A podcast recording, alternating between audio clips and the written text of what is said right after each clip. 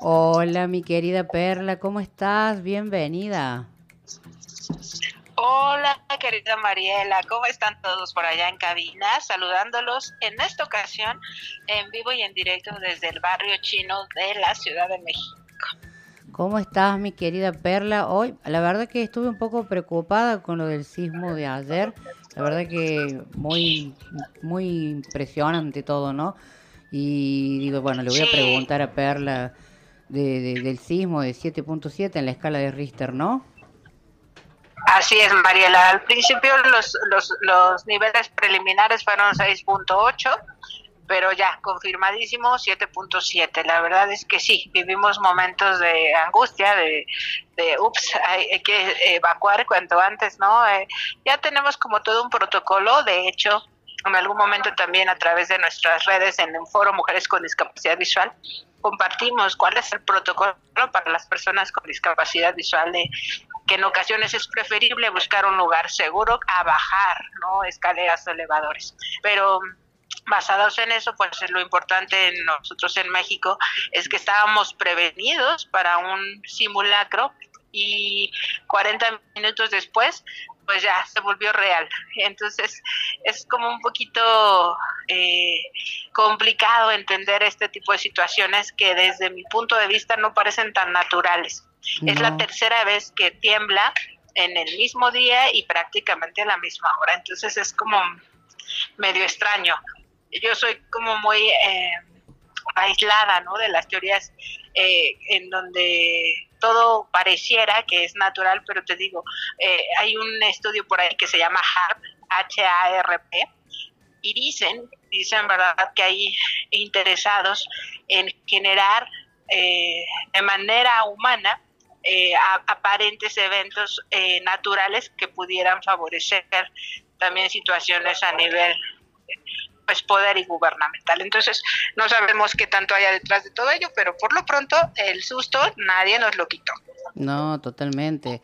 Fue bastante feo la situación y sobre todo llamó la atención esto justamente de lo que estás diciendo, de que da la casualidad que estaban como también eh, rememorando dos sismos anteriores y da la casualidad que el mismo día y la misma hora, ¿no? Como que muy raro todo.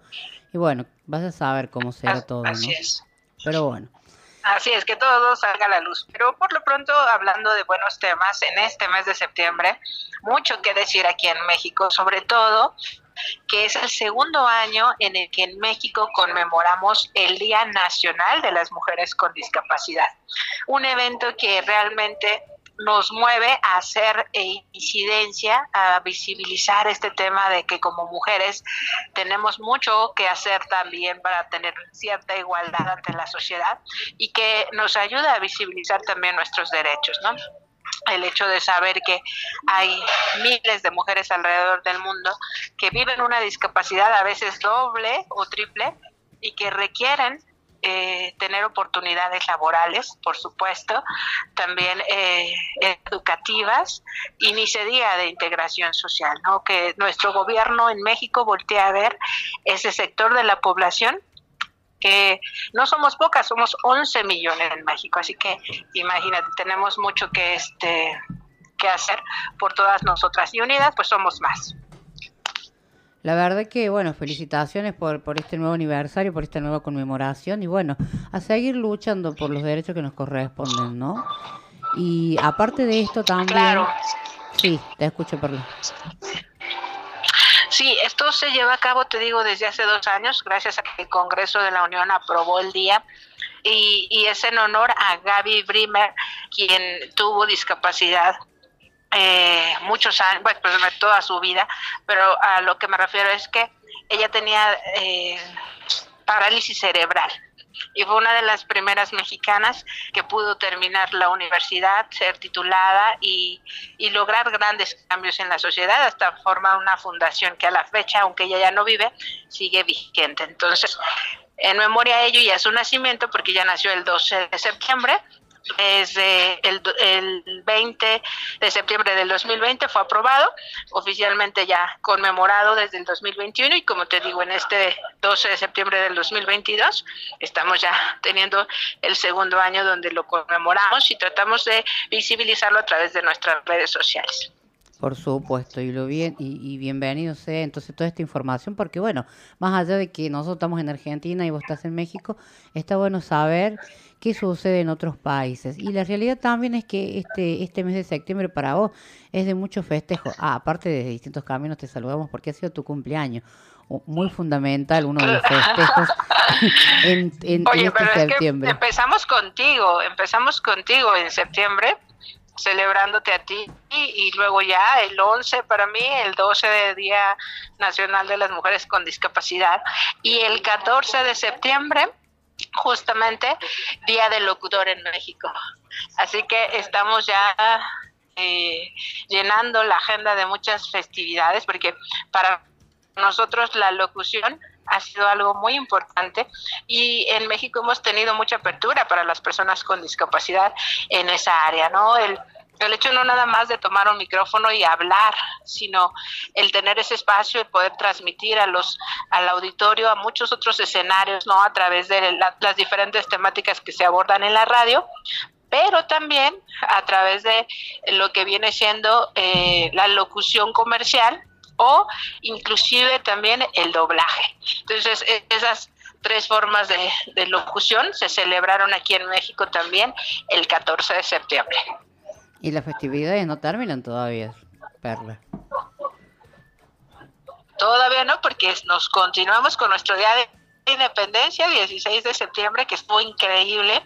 Tuve la oportunidad de estar en la explanada del Zócalo Capitalino, eh, escuchando al presidente de la Nación, el grito de de dos años y medio de pandemia y, la primera reunión que se congrega tanta gente en la explanada para escuchar el grito tradicional, tocando las campanadas y por supuesto después del evento pues celebrar con música, música viva mexicana.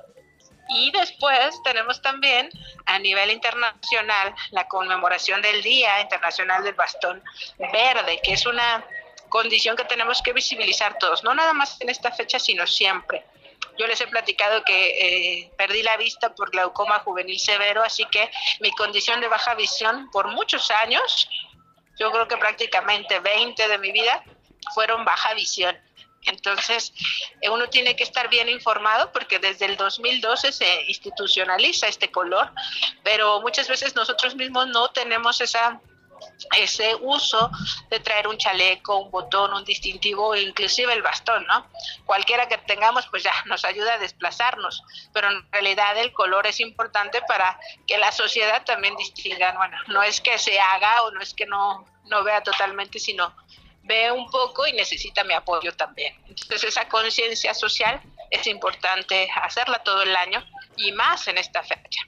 Totalmente, concuerdo contigo, Perla, y bueno, es un tiempo, eh, muchas organizaciones aprovechan todo lo que es el mes de septiembre para ir haciendo concienciación acerca de, la baja visión y el bastón verde. Entonces, esperando casualmente al 26 de septiembre, que es el día justamente del bastón verde, ¿no? Y poder contar un poco de qué se trata el bastón verde, ¿no?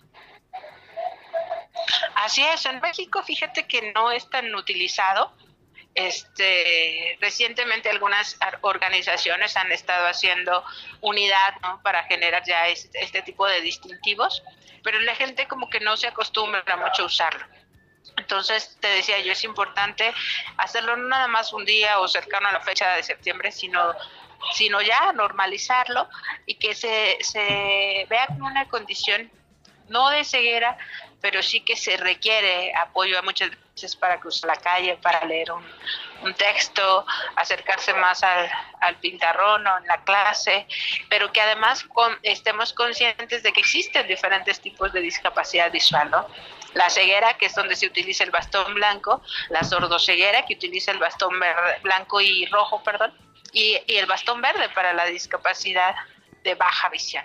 Entonces, que si, si podemos nosotros a, través de los medios de comunicación y de nuestras redes sociales hacer estas diferencias y que la gente lo ubique, eh, empiece a conocer, también nos va a poder apoyar en cualquier momento en que, en que nos encuentren en la calle y digan, ah, requiere de mi apoyo, independientemente del color del bastón. Así es, Perle. Más allá de la, de la campaña o de lo que podamos ir visibilizando nosotros, como por lo menos yo como usuaria de Bastón Verde, también decirle a la gente que cuando quiera pueden preguntar y que no tengan vergüenza y que, lo pueden hacer con total naturalidad de saber por qué la curiosidad del bastón verde y el bastón blanco, que nosotros con todo gusto le vamos a saber explicar también. Perla, como siempre, ha sido un placer contar contigo hoy. Pues seguimos celebrando, mi querida Mariela y yo encantada de poderles saludar, como les digo, en esta ocasión con un poquito de ruido de ambiente desde el barrio chino de la Ciudad de México. Qué lindo seguir disfrutando, seguramente tomando alguna cosa rica en, ese lugar. Y bueno, como siempre, un gusto contar contigo y saber un poquito más de nuestro país hermano que es México. Y bueno, y también sabiendo un poquito de otras conmemoraciones como las que nos tocan de cerca, como hoy eh, el 26, el Día del Bastón Verde. Te agradecemos la participación como siempre y quedamos en contacto, Perla. Al contrario, un placer. Viva México y viva Argentina. Viva.